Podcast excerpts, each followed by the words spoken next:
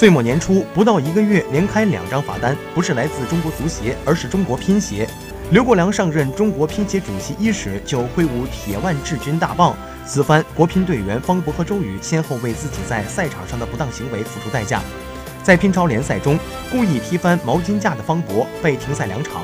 周宇在2018年国际乒联巡回赛上，未经裁判允许擅自撕掉了胶皮，而被罚禁止参加国际比赛三个月。